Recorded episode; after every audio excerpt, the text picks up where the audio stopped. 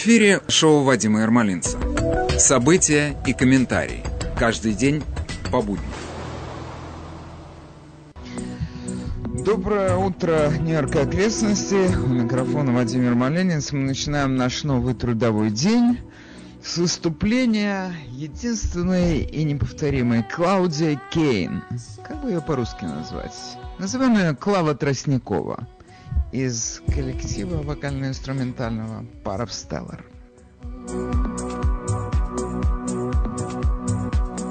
Trying to save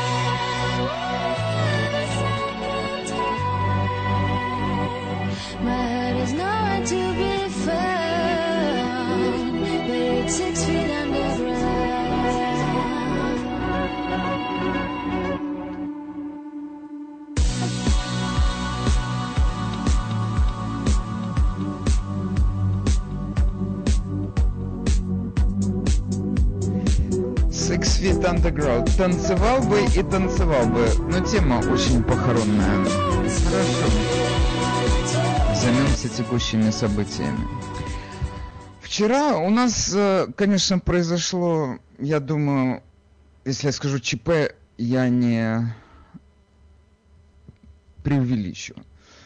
Наконец-то мы очень долго ничего не слышали от генпрокурора Вильяма Бара, которого думал он как-то должен откликнуться на происходящее в стране в связи с выборами, эти бесконечные обвинения э, в том, что выборы были украдены. И наконец-то он выступил.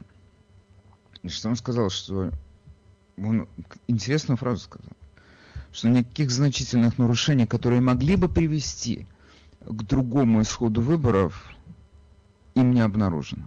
В смысле его, учи- его Министерством юстиции, Генпрокуратуры. Не обнаружено. И я так вообще в очередной раз задумался, как много слов мы стали воспринимать не так, как мы воспринимали их раньше. Как нас, просто как, как пресса и наши начальники, как они формируют, ловко формируют наше сознание и восприятие мира.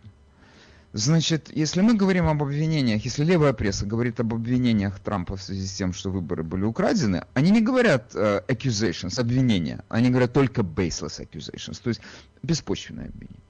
У нас слово обвинение больше не звучит слева, звучит только беспочвенное обвинение. Ну как это беспочвенное? У нас этот список длинный есть обвинений, и они все почвенные, они все обоснованы. Наконец-то сейчас, я думаю, между прочим, это раньше надо было сделать, но тем не менее, сейчас началась. Это просто идет, эта трансляция безостановочная людей, которые выступают и рассказывают о том, что происходило на участках. Это невозможно назвать беспочвенными обвинениями, они конкретные обвинения выдвигают. Но тем не менее, слева только беспочвенные обвинения, других нет, только беспочвенные.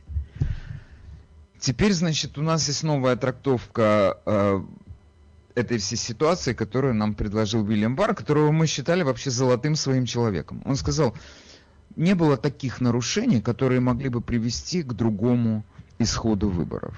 А как он знает?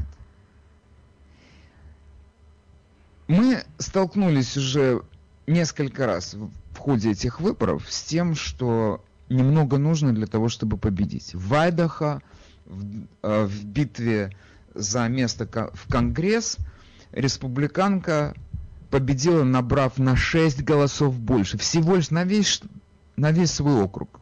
по выборам в Конгресс в штате, она набрала на 6 голосов больше. То есть немного нужно для того, чтобы победить. Поэтому сделать такое заявление не было таких заявлений, которые не было таких нарушений. То есть были нарушения, да, окей, он готов это признать, но не было таких, которые бы могли привести к другому исходу выборов. А как ты знаешь, если ты не проверил? Может быть, там тоже будет 6 голосов, может быть, там будет один голос. Такое же тоже бывает. Теперь у нас еще один пример того, как немного нужно для победы. У нас в 25-м округе по выборам в Конгресс, это в Калифорнии. Между прочим, это графство находится просто рядом с Лос-Анджелесом, который у нас все мы знаем, это там только над ними осталось красное знамя повесить, серпом и молотом. Совершенно внезапно, наконец-то, вчера объявили, что э, Майк Гарсия, это республиканец, он победил в этой э, гонке местную демократку Кристи Смит. Насколько он ее победил? На 333 голоса. Слушайте, это большое графство, между прочим. Там много народу живет. 333 голоса решили исход этой драки. Это, конечно, не 6, как в Айдахо, но тем не менее. Немного нужно для того, чтобы победить. Небольшая разница. Поэтому говорить вот так вот, что, мол, не было таких нарушений, которые могли бы привести к другому исходу, это, на мой взгляд, это недопустимо. Но тут к этому делу подключается наши старые знакомые Руди Джулиани, и теперь у нас еще есть новая его подруга, правая рука, э, Джена Эллис, которые со своим заявлением выступают и говорят о том, что при всем нашем большом уважении, with all due respect, при всем нашем уважении к офису генпрокурора Бара, мы не можем принять такое объяснение, потому что никто из генпрокуратуры не интервьюировал тех людей, которые выдвигают эти объяснения. Упс, как так? И, ну, я не знаю, мы можем доверять Джулиани и Элис? Ну, я знаю, доверять нельзя никому. Это я сам тут насаждаю эту идею постоянно. Но, по крайней, случае, по крайней мере, выслушать их можно или нельзя.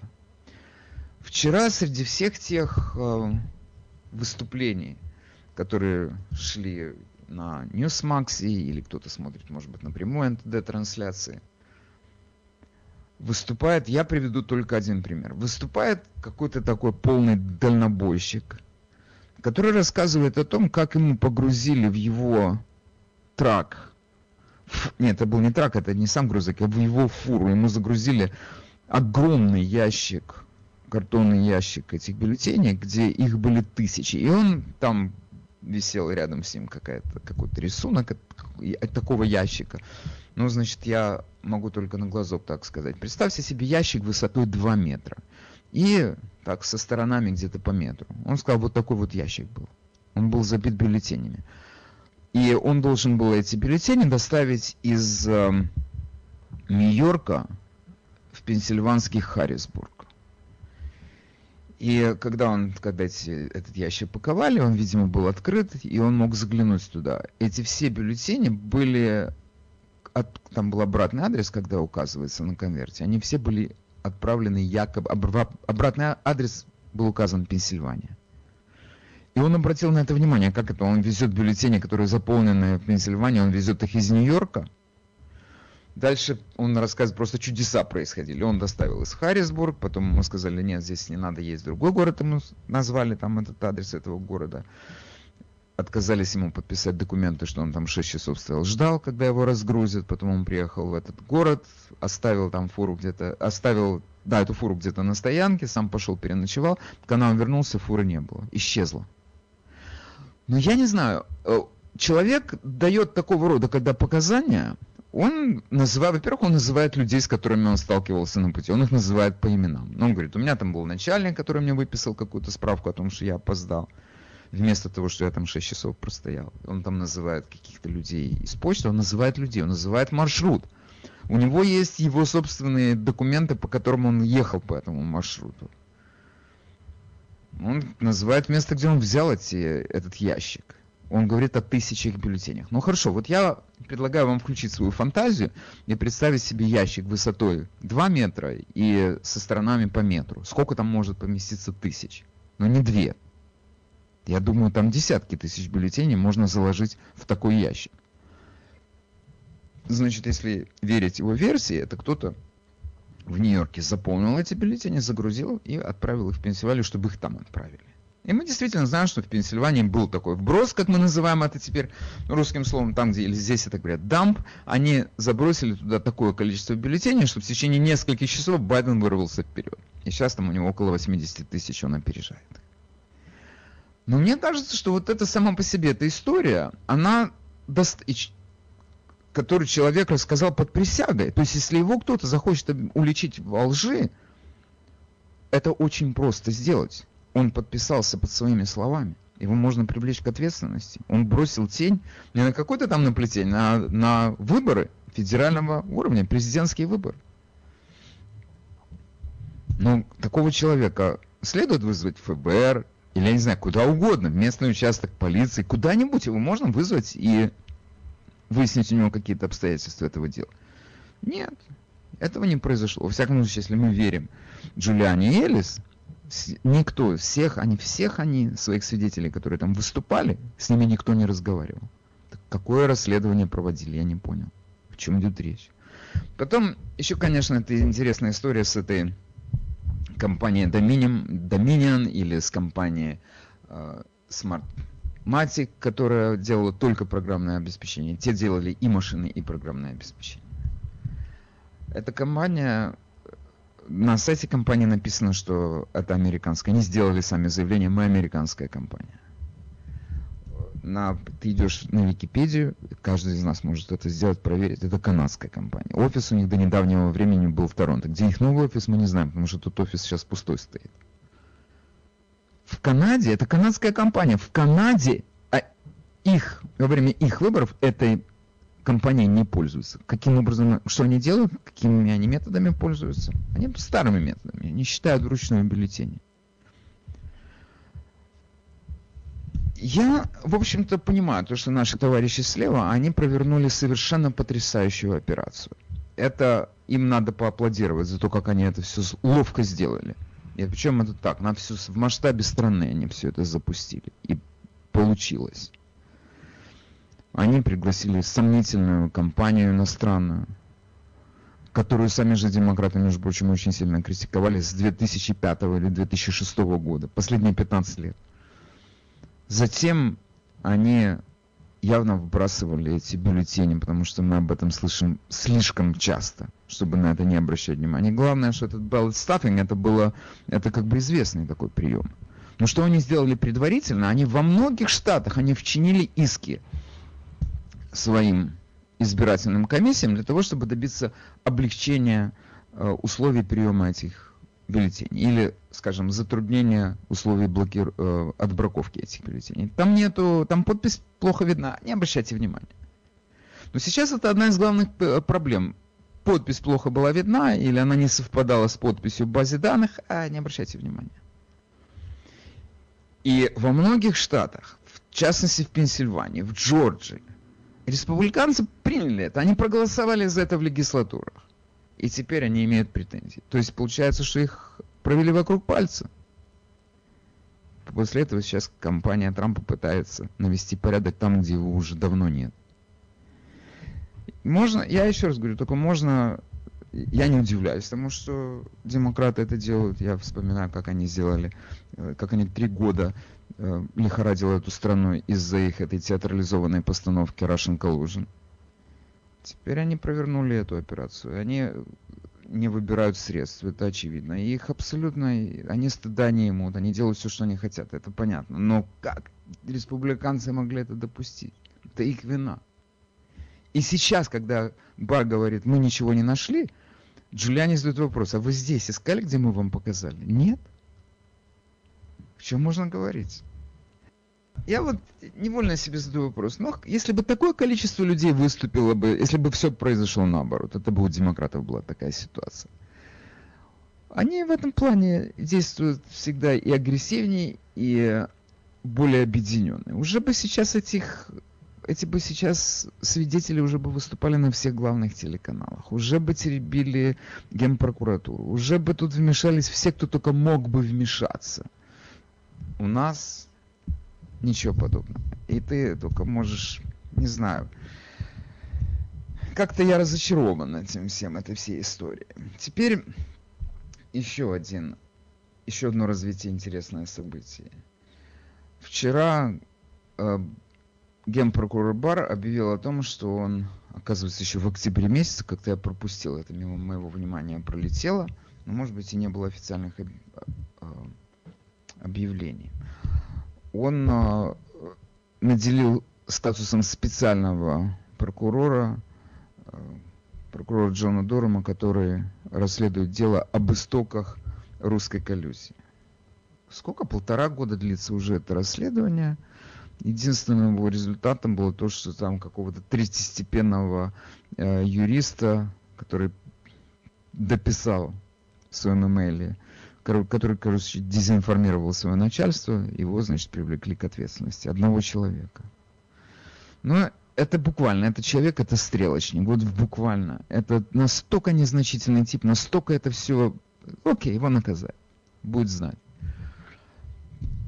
Теперь меня интересует, значит, э, вопрос. А что ему, что Дурму даст этот э, статус специального прокурора? Тот же статус, какой был, который был когда-то у прокурора Мюллера.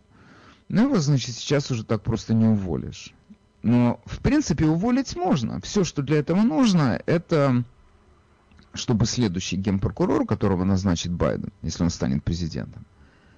Я теперь на всякий случай все-таки говорю, если он станет президентом, хотя, кажется, уже это я просто на всякий не знаю даже на какой случай я это говорю. Но если он станет президентом, естественно, он назначит нового генпрокурора, и чтобы новый генпрокурор не, не имел возможности так вот просто взять его и уволить. Но он все равно имеет возможность его уволить. Я вчера долго выяснял этот вопрос. Есть у него такая возможность. Это в его полномочиях.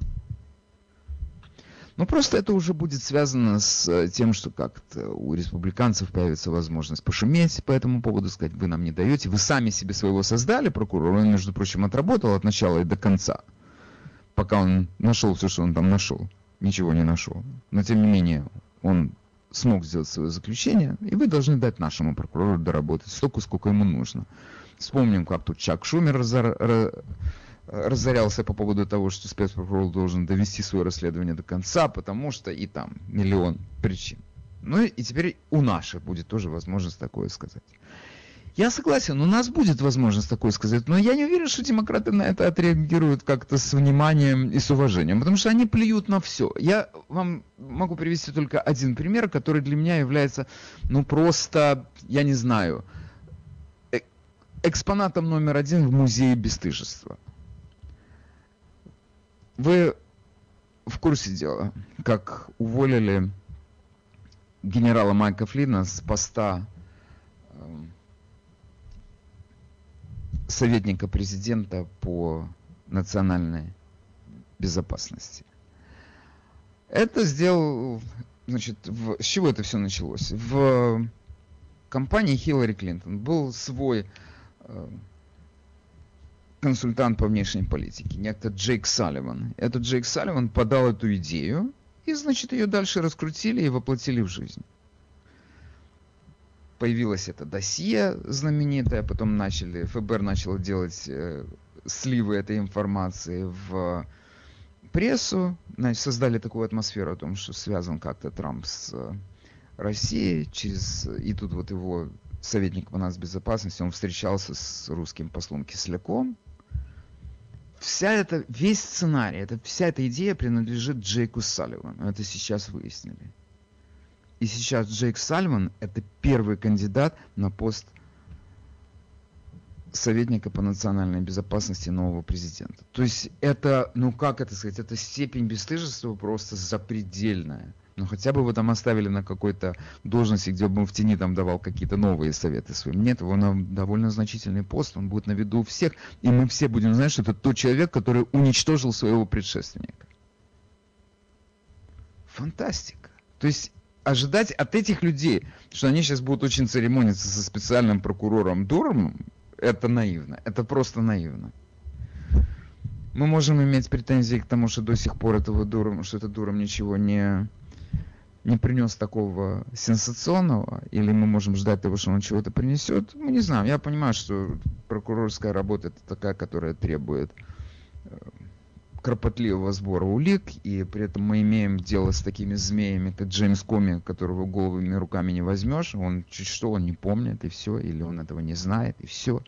Не помню, не знаю, косит под такого больного, малохольного человека. Когда это было? Перестаньте меня спрашивать, я не знаю, о чем вы говорите. Вот это его позиция. Попробуй такого в чем-то уличить. Окей, я не знаю, все, что мне остается, это только следить за развитием событий и докладывать вам. Если у кого-то есть э, желание выступить по этому вопросу, как вы сами видите это дальнейшее развитие событий? О, тут много народу звонит. Хорошо, послушаем вас. Э, Доброе утро, вы в эфире. Доброе утро. Я только хочу сказать э, немножко. Вы знаете, вот первый раз мне стало страшно, страшно жить, когда в такой стране великой настолько этот Трамп, столько народу знает, столько всего, нас не может доказать, что он прав и все. А что можно говорить нам, мелким? А что можно, как нам мо- можно жить и что-то доказать? Понимаете, страшно жить стало после этого. Ужас. Окей, я вас понимаю, как никто. Доброе утро, мы вас слушаем. Алло? Здравствуйте. Я сейчас минутку выключаю радио. Да. Я Да, хотела не сказать, мы подождем. Вадим, э, я хотела сказать такую вещь. Во-первых, э, вы еще, не, может быть, не упомянули, было еще одно сообщение, что Бар сказал, что э, мы будем продолжать, ну, расследование будет продолжаться. Это первое. И второе, что вот вчера выступали вот эти два молодых человека по, по поводу перевозок этих ящиков. Это первое. А второе еще женщина молодая, мулатка или, или она черная, я не знаю, симпатичная очень, тоже выступала. Я не, не- не- поняла, о чем она говорила, ну, как-то не уяснила. Ну, может быть, вы скажете. Вот что вы скажете про, про бара? А про бара я не удивлена. Потому Да что... я сейчас говорю на- про Бара, и вы меня спрашиваете, что я про него скажу. Я теперь вам Нет, нет, нет. сказать. Нет, нет, нет, я сказала, что он еще вот эту Ну, вещь хорошо. сказал. И второе, я не удивлена про него. Почему? Потому что я когда-то, э, я много чего слушаю и читаю, когда-то э, э, такой рассказ я запомнила, что во времена Клинтона еще, когда, по-моему, Клинтон даже еще не был президентом, э, он каким-то боком участвовал или что-то он делал в этом деле, вот э, в, в Арканзасе, вот это Watergate, или как это там было, дело какое-то, и он в конце э, сказал Клинтону, ты всегда на меня можешь рассчитывать. И вот с, с тех самых пор, э, вот это был такой рассказ, ну, мы понимаем, ну, что, в общем, скелеты у него есть в шкафу. Вот так. Хорошо. У Бара. А, Вы в эфире, мы вас слушаем. Доброе утро. Доброе утро, Вадим Александрович. Тоска берет и мысли, в каком мире мы сейчас существуем. И кто будет нравственным, нравственным посылом для нашей молодежи. Как она может вырасти здоровым нравственным. При том, все, что делается сейчас в мире. Они же все это слышат, они все понимают, они на этом воспитываются. Что мы можем, как мы можем рассчитывать на какое-то хорошее будущее для нашей молодежи? Вы можете представить? Могу. Большое вам спасибо. Слушайте, мы делаем то, что мы можем делать, а там как получится. Что могу еще к этому добавить? Доброе утро, мы вас слушаем. Э, Доброе утро. Конечно, что э, эти выборы это большой скам, это видно. Я расскажу из своего опыта. А, э, мы пришли на голосование, решили пораньше 24 числа. И мы принесли конверты, которые нам прислали с заполненными документами. А там была большая очередь, мы спрашиваем, что случилось. Автоматы сломались, немножко подождите. Мы говорим, а вот у нас есть конверты с э, заполненными. Мы можем их открыть и проголосовать здесь, или можно просто бросить. Да-да-да, давайте бросим. Ну, мы бросили два конверта. Через три дня проверяем на, на сайте. Нету наших голосов.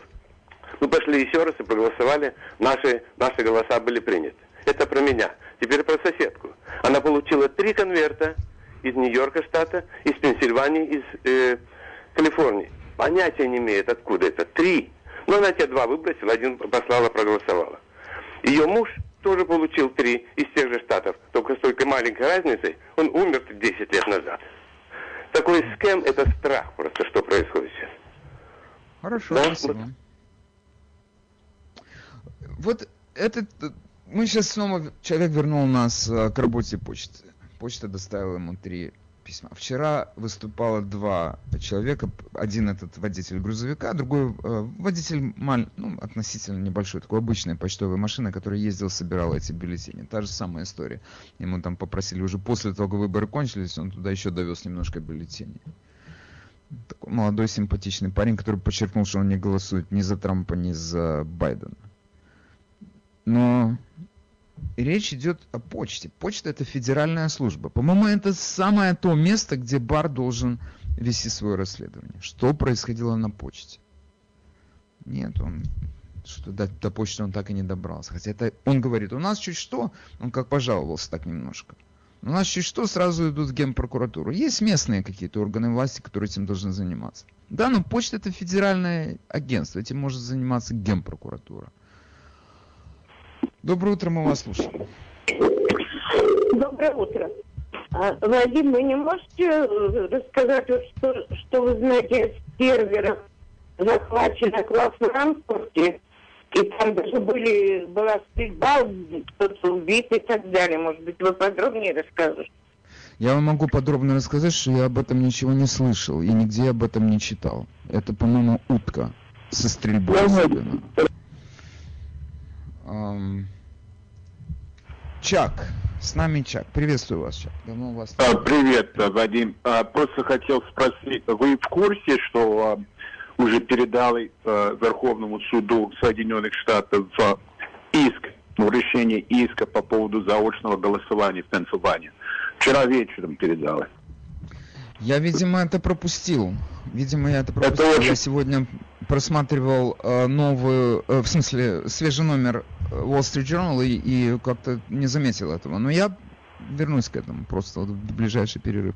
В двух словах хотите объяснить, что произошло? В связи с чем Да. Да, тут а, речь не идет о фальсификации, речь идет о конститу- конституционности а, такого голосования, что когда они оформляли и а, ну, устроили этот закон в прошлом году, это не конституционный был. А, значит, а, апелляционный суд одобрил иск, сказал, что а, имеет а, юридическое основание, а потом сразу губернатор и а, министр внутреннего дела штата Пенсильвания а, обращался к Верховному суду штата Пенсильвания, и а, Верховный суд отклонял иск. Но не по поводу сути иска, а по поводу срока. Они применяли, а, это, не, это не закон, это просто, а, короче, а, как будто а, истец не соблюдал э, ну, смысле, сроки а, подачи. должной Там, я знаю, заботе чем- по поводу... Э, Вы знаете, я знаю, о чем уже говорите. Я теперь как-то у меня это все стало на свои места. Вы говорите о том риске, о том иске, когда э, было заявлено, что это голосование по почте противоречит тому постановлению 813 года, когда в этом голосовании по почте могли участвовать только военнослужащие, которые находились больше, чем в двух милях от избирательного участка своего. И э, это было совершено нарушение такое. Но суд, э, окружной суд, федеральный, между прочим, окружной суд в Пенсильвании, он решил, что э, легислатура имеет право принять решение, которое тут исправит это решение 813 года. Но я снова возвращаюсь к тому, с чего начал. В, в легислатуре Пенсильвании республиканцы занимают большинство мест в обеих палатах. И тем не менее они проголосовали за этот закон. Кому у них теперь могут быть претензии? Они сами за потому что- голосовали. Я объясню.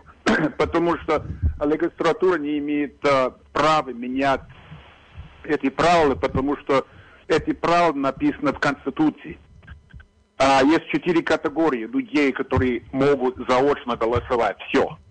Значит, а, даже если бы легистратуре, даже республиканцы, какая разница, если они бы голосовали за, да, и а, установили этот закон, если они еще не а, поправили Конституцию, тогда этот закон не имеет юридическую силу.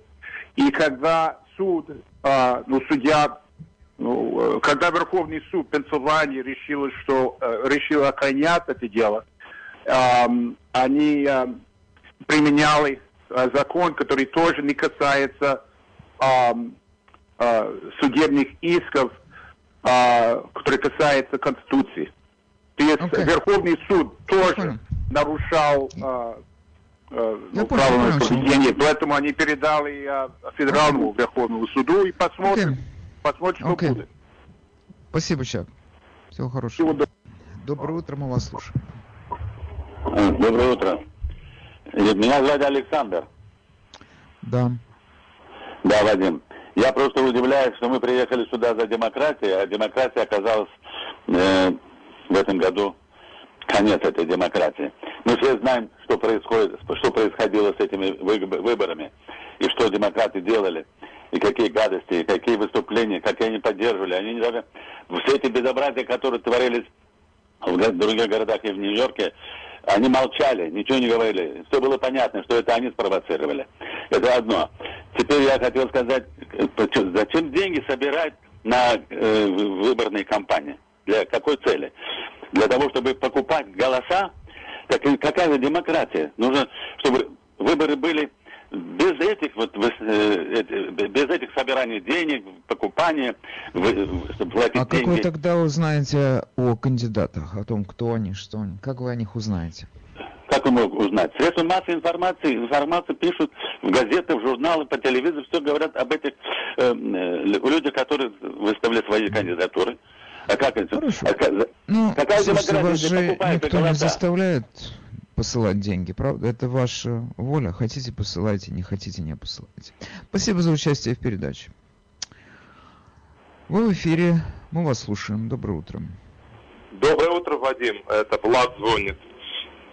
Э, никто не обратил внимания, э, на что я сегодня обратил внимание э, в передаче на Fox News.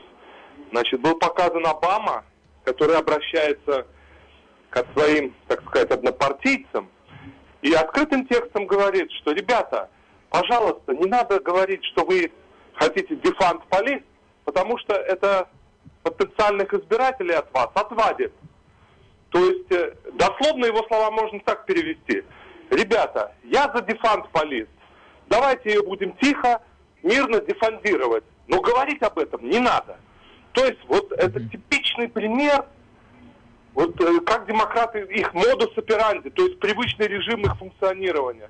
То есть они говорят очень правильные вещи, но делают совершенно противоположные вещи.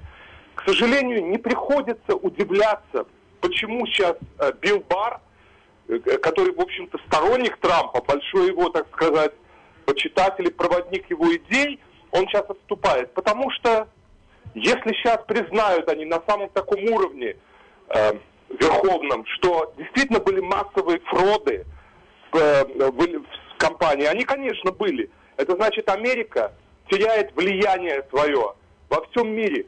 Никто, ни демократы, ни республиканцы к этому не готовы. Поэтому сейчас на всех уровнях отыгрывается, что все было хорошо, мы пересчитали, все ништяк. Поэтому Хорошо, спасибо. я- да, вот мое такое мнение. Хорошо, спасибо.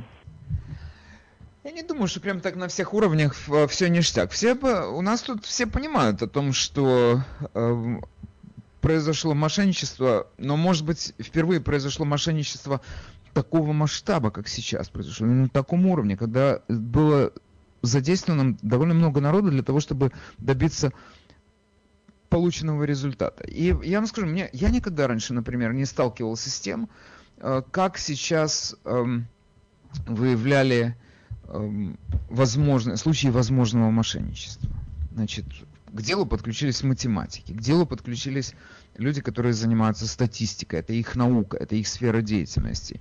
И они, взяв совершенно такую открытую информацию, которая печаталась у нас в Нью-Йорк Таймс, они выявили эти всплески, когда они происходили, когда происходило это вбрасывание бюллетеней. Сегодня я вам еще э, приведу пример. Вот насколько просто любо-дорого бывает посмотреть на научных сотрудников, когда они занимаются, когда они нам демонстрируют силу знания. Сегодня есть такое издание, я его постоянно, между прочим, сам просматриваю и вам рекомендую. Называется «Револьвер». Легко запомнить. Revolver.news. Значит, они сегодня сообщают такую историю, что статистики обратили внимание на то, что в Пенсильвании в некоторых графствах очень... Вы знаете, что такое слово кластер? Это когда чего-то много, группа, большая группа, высокая концентрация. Вот так вот, высокая концентрация бюллетеней людей, которые родились с необычными датами рождения. То есть как это? Это что значит с необычными днями рождения? Это означает, что когда ты заполняешь эм, бюллетень, ты должен о себе там информацию какую-то написать, если ты по почте отправляешь бюллетень, то ты о себе сообщаешь день среди другой информации, например, место жительства, ты сообщаешь свой день рождения. Когда ты заполняешь много бюллетеней, ты склонен к тому, чтобы вписывать какую-то одну и ту же цифру. Потому что у тебя времени нет думать. И статистики обнаружили графство, где несоразмерное количество бюллетеней, заполненных людьми, которые родились 1, 10, 20 и 30 числа. То есть человек, когда пишет, он не может, ему надо заполнить кучу. Он не может писать 2, 3, 4. Он пишет по-быстрому 10, 20, 30, 10, 20, 30. И получается необычно большое количество, высокая концентрация людей, родившихся в эти дни. Нигде этого больше нет, только в нескольких графствах. Вот, на мой взгляд, это, безусловно, тема для разговора, и это тема для того, чтобы, и это повод для того, чтобы, как у нас здесь говорится, соответствующие органы обратили на это внимание. Но я вам говорю, у нас сегодня произошла такая, эм, эта ситуация у нас, кажется, впервые. Я не слышал, чтобы раньше у нас статистики занимались такого рода анализом данных. Ну вот сейчас выявили, что там, например, э, Нортамберленд, графство, запредельно высокое число бюллетеней, которые заполнены людьми, родившихся 10, 20, 30 числа. Делавэр. Все остальные более-менее нормально, как бы у них одинаковое количество, пропорциональное. Ну хорошо, вот вам два графства, на которые надо обратить внимание, мне так кажется. Есть же другие статистические исследования, которые указывают на какие-то аномалии. Может заняться этим? Нет, у нас решают вопрос конституционности голосования, что тоже, безусловно, важно. А вот с этим как быть? Вы в эфире, мы вас слушаем. Алло? Да, это интересные звуки. Хорошо. Следующий выступающий. Доброе утро. Доброе утро. А, Вадим, у меня два вопроса. Первый не вопрос, а вот такой, если бы всем, Ответ. если, Один если вы всем, всем, всем э, э, желающим участвовать в выборах дали одинаковое количество финансов, тогда было бы равноправие. Как вы считаете? А зачем оно вам нужно? Я не, я не совсем понимаю, зачем это нужно. Ну вот на выборах Ну почему? демократы собрали миллиарды, республиканцы Ну, собрали миллионы. Значит, у них неравные возможности на выборах. Да, но если... Погодите, так вы хотите, если люди хотят давать деньги эм, демократам, допустим, так вы считаете, что им надо запретить это? Это у нас Нет, такого рода нет. пожертвования... Одну секунду. Это у нас эти... Регулируется все первой поправкой Конституции. Человек может таким образом изъявлять свою волю, свободную, таким выписыванием чеков тоже. Поэтому люди выписывают столько, сколько они хотят. Но существуют какие-то механизмы, которые пытаются это регулировать. Ты не можешь выписать больше определенной суммы. Разные типы выборов. Но у нас, вы знаете как, находят 10 способов для того, чтобы обойти это правило. Придумывают какие-то организации, которые не прямо деньги дают этому человеку, а они вместо этого занимаются образовательной деятельностью, а именно поливают грязью его оппонента. Ну, слушайте, это пустые разговоры. Это. Тут никакой тут регулировки ничего не было, нет и не будет. А, Мы вас слушаем в эфире. Доброе утро. Вы знаете, я бы хотел немножко системно посмотреть на все это, на все, Давайте. что происходит у нас в стране. Первое. Я лишний раз убеждаюсь, что был прав Трамп, когда он говорил, что у нас, в общем-то, это болото. Это действительно болото, если фактически у нас Конгресс не переизбирается, там огромная часть людей по 20, по 30 и как по 47 мы видим лет находится, и они оттуда не вылазят из этой синекуры, если так разобраться.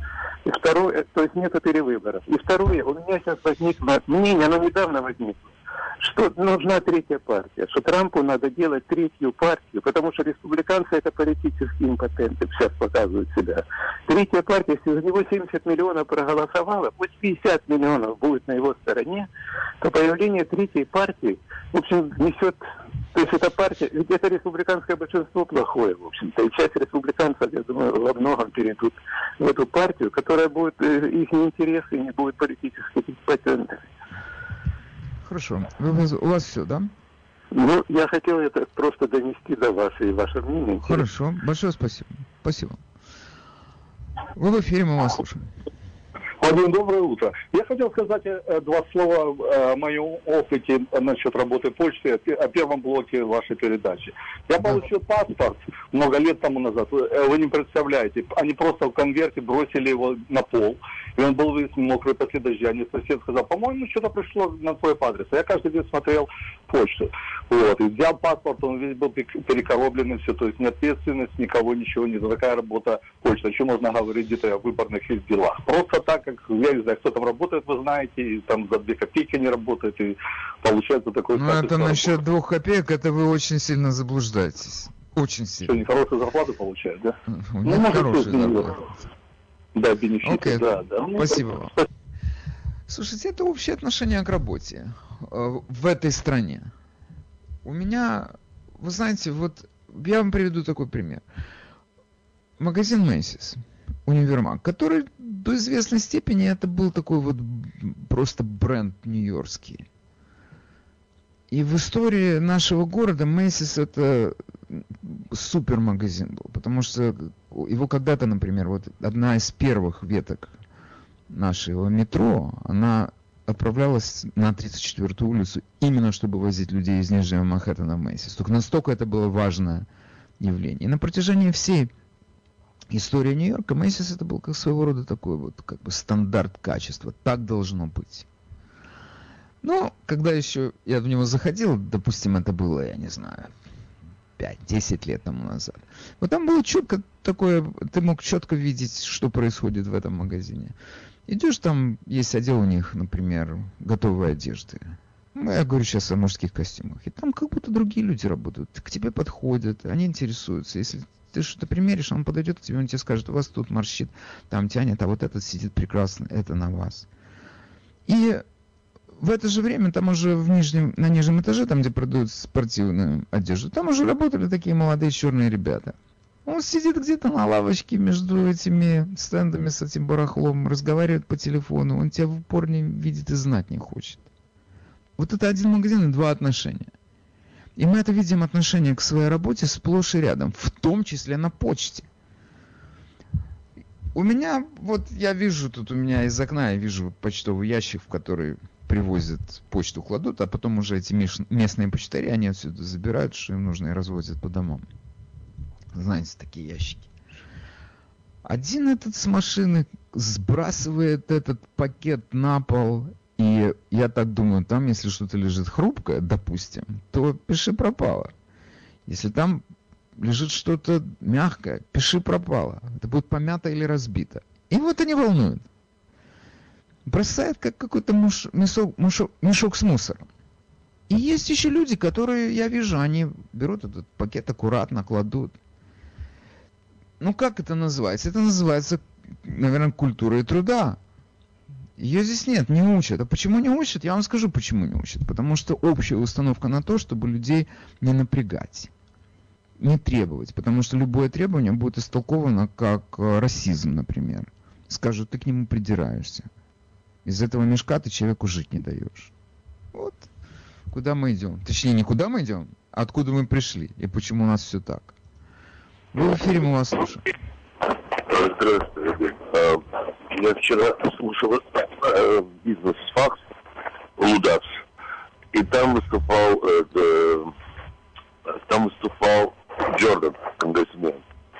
Да. И он, наконец, наконец, он, да, э,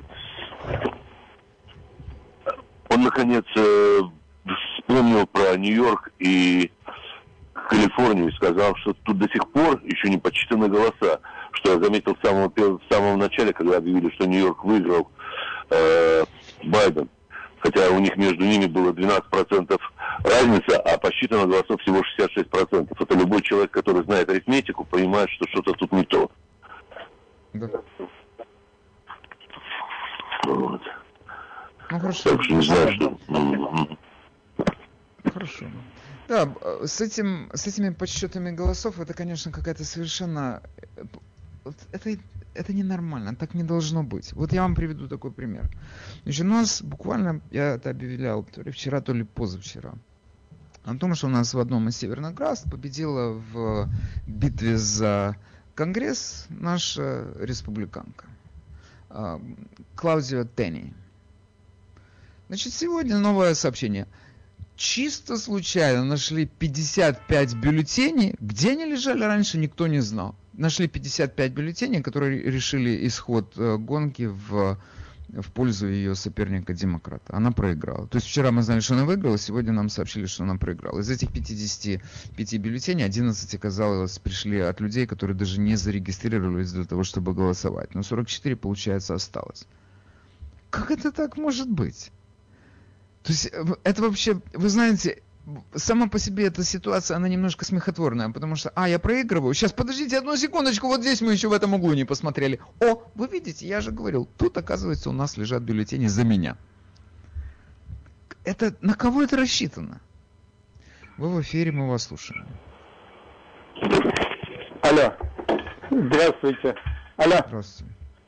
Окей. Я, я, э, Леонид, мы с вами уже говорили как-то. Вчера я слушал на Хеннеди выступление этих свидетелей, что меня, так сказать, не было про- озвучено. Первый этот молодой парень, он сказал, что когда он приехал на почту на следующий день, ему сказали, нет ли у вас бюллетеней, мы потеряли 100 тысяч бюллетеней. Они знали уже, сколько им нужно было бюллетеней, и они их, соответственно, нашли. А второе, вот та женщина цветная, которая выступала, я не помню полностью подробности, но основной смысл был в том, что она увидела, что люди относятся, относят в основном к Байдену бюллетени, которые запро- заполнены неправильно. И когда она стала говорить, что их нужно выбрасывать, позвали супервайзера, потом менеджера, и вместо того, чтобы их выбрасывать, менеджер и супервайзер у него спрашивает, а что вы думаете, за кого этот человек голосовал? То есть вот, вот такие свидетельства о том, каким образом это происходило. Меня особенно поразило, этому парню сказали, нам нужно 100 тысяч бюллетеней, они где-то потерялись. Хорошо, спасибо. А, Доброе утро, мы вас слушаем. 100 тысяч бюллетеней. Доброе утро, Вадим. А, Вы упомянули э, захват серверов в, э, в Германии. Нет, я его не упоминал. Но вы сказали, что это, скорее всего, утка. Я могу вам дать данные, которые подтверждают, что это не утка, если вы просто наберете терпения и послушаете. Э, Вот. А, Значит, э, я могу вам дать точные координаты, где вы можете это посмотреть. Да, Алло. давайте. Значит, есть такой консервативный бл- э, блог, называется он World View Weekend. Вы можете набрать worldviewweekend.com. Хорошо, знаете что? Окей, послушайте, я не хочу здесь распространять дезинформацию. Всего Ну, хорошего. worldviewweekend.com. Что это за консервативный блог? Вы что, смеетесь надо мной? Все консервативные блоги значительные. Мы все их знаем наперечет. Этот в их число не входит. И никто из них, из значительных консервативных блогов, ни словом не упомянул этот захват э, сервера во Франкфурте. Это бред сивой кобылы. Больше даже не начинайте этот разговор на эту тему. Доброе утро, мы вас слушаем. Да, здравствуйте.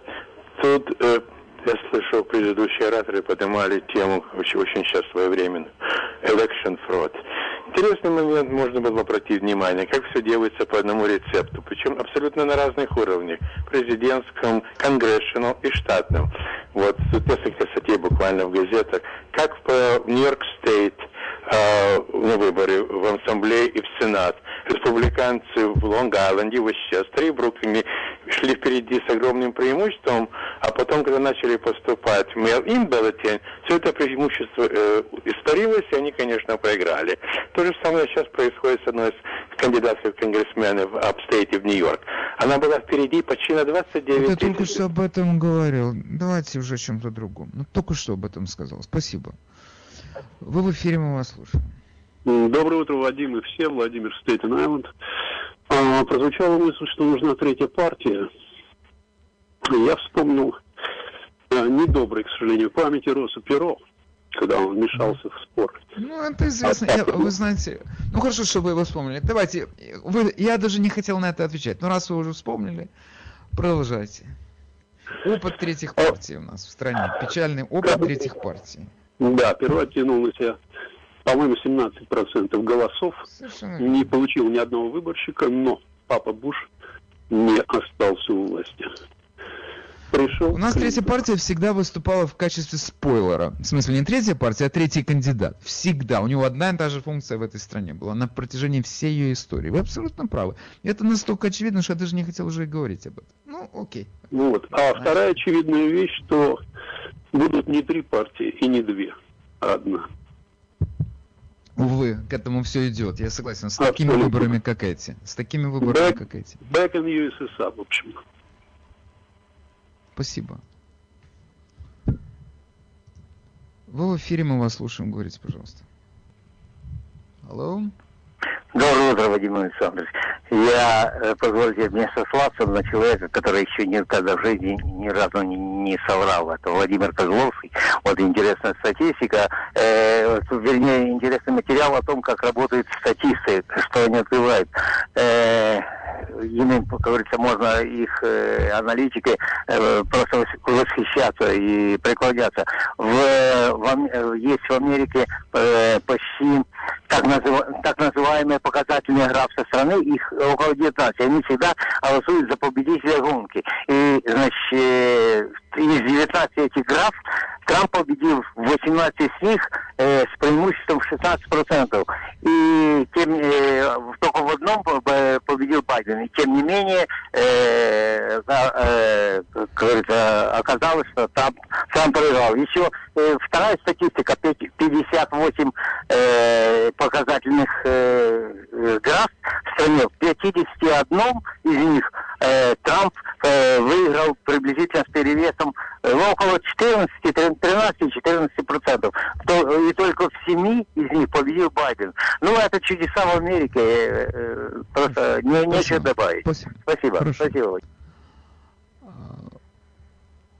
Вы в эфире, мы вас слушаем. Доброе утро. Да, я хочу рассказать одну историю, которая произошла в знаменательном городе Одессе, и к которой мы, по-моему, очень быстро приближаемся. На одной из стоянок там было большое дело, в общем, делили, не могли поделить никак владельца. Значит, на меня было совершено нападение с топором и с лопатой. Когда я пришел в отделение милиции, э, ситуацию развернули абсолютно в противоположном направлении. То есть обвинили меня в том, что якобы я, будучи на своем рабочем месте, напал на проходящего мимо бывшего работника, которого уволили за пьянство. Я его якобы избил. Через некоторое время... Это в каком году было? Вы мне скажите. Это в каком году Это было, я вам сейчас скажу, в 2000 году. Когда начали делить, когда начали делить э, там все имущество и так далее. Значит, э, после этого меня вызывают, э, значит, там для дачи показаний. Я даю соответствующие показания и рассчитываю на то, что э, начальник милиции вот этот благополучно брал у меня взятки и заявлял мне, что, значит, э, в этом районе это типа я хозяин, Суворовский район. Я, говорит, тут хозяин в этой. Но у Слушайте, у меня к вам одна огромная просьба. Я вам, серьезно, вы интересную историю рассказываете. Я еще не понял, какое она имеет отношение к нашему разговору, но просто из любви к нашему городу я вам даю ровно 30 секунд для того, чтобы закончить, потому что передача заканчивается. Значит, один из свидетелей пришел к этому начальнику милиции, и он ему заявил, что говорит, а вы знаете, что кирпичи на голову падают? Такое происходит. Потом через э, две недели меня вызвали в суд, дали мне пять суток ареста. Но, слава богу, попадаются порядочные милиционеры, которые сказал мне, я сам, я сам этого участкового привез э, в суд. Хорошо, теперь Он говорит, ну, ты должен стремительно. поставить Как машину. это, какое это имеет отношение к нашему разговору? Это абсолютная мафия. Бандитская мафия. с Окей, ростом, это можно было, ну хорошо, все это можно было сказать было. без вашей отецкой истории, клянусь вам, и я бы вам поверил. Хорошо, большое вам спасибо. Я это просто все, я вижу все конкретные факты, которые проходят здесь. Я хочу, чтобы люди понимали, что нас загоняют обратно в Советский Союз. Это то же самое рабство, Слушайте, которому World нас Republic, ведут. все, что я вам могу сказать. У нас есть Да. единственная, последняя надежда. Спасибо за звонок, Да. всего хорошего. Окей. Окей. эм, наша передача подошла к концу, и я даже не знаю, что еще добавить к этой истории. Печальная картина. Хотя наш генпрокурор Ба- Бар сказал, что да, мы не нашли, но э, мы продолжают, наши окружные прокуроры, они продолжают свою работу. Но вот я, конечно, так думаю, есть же разные окружные прокуроры. Вот у нас Манхэттенский окружной прокурор. Он последние четыре года ни- ничем не занимался, только искал ком- компромат на Трампа. Вот это вся его была забота. Окружного Манхэттенского прокурора. Есть разные окружные прокуроры. И э, смотришь на все это дело со страшной печалью, конечно. Хорошо, друзья мои. Я смотрю на часы и вижу, что нам нужно прощаться с вами. До завтра. Всего хорошего. С вами был Владимир Малинец. Будьте здоровы.